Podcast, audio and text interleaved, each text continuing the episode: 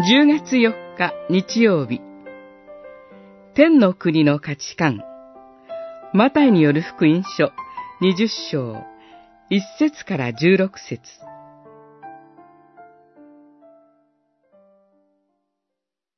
このように後にいるものが先になり、先にいるものが後になる。20章16節。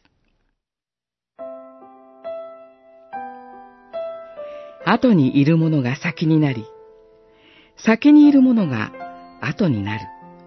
これは、武道園の労働者の例えの最後に、主イエスが語られた言葉です。朝早く、最初に武道園に働きに来た労働者たちは、当然自分たちに一番多くの賃金が支払われると考えました。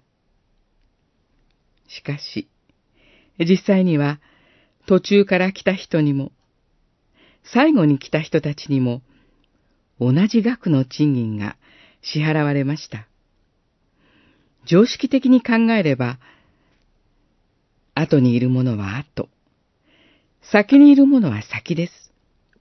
先に来て、長く働いた人により多くの賃金が支払われる。それがこの世の価値観です。しかし、主イエスが教えられる天の国の価値観は違います。最後のものにも最初のものと同じように支払う。一見非常識と思われるかもしれませんが、それが天の国の価値観です。その人が誰であれ、どんな人生を生きたとしても、人生のどんな時に信じたとしても、同じ罪の許し、同じ永遠の命、同じ恵みが与えられ、主イエスが一人一人の人生に臨んでくださいます。そのような価値観の実現のために、主イエスはこの世に来られ、十字架で死んで、復活し、天に帰られたのです。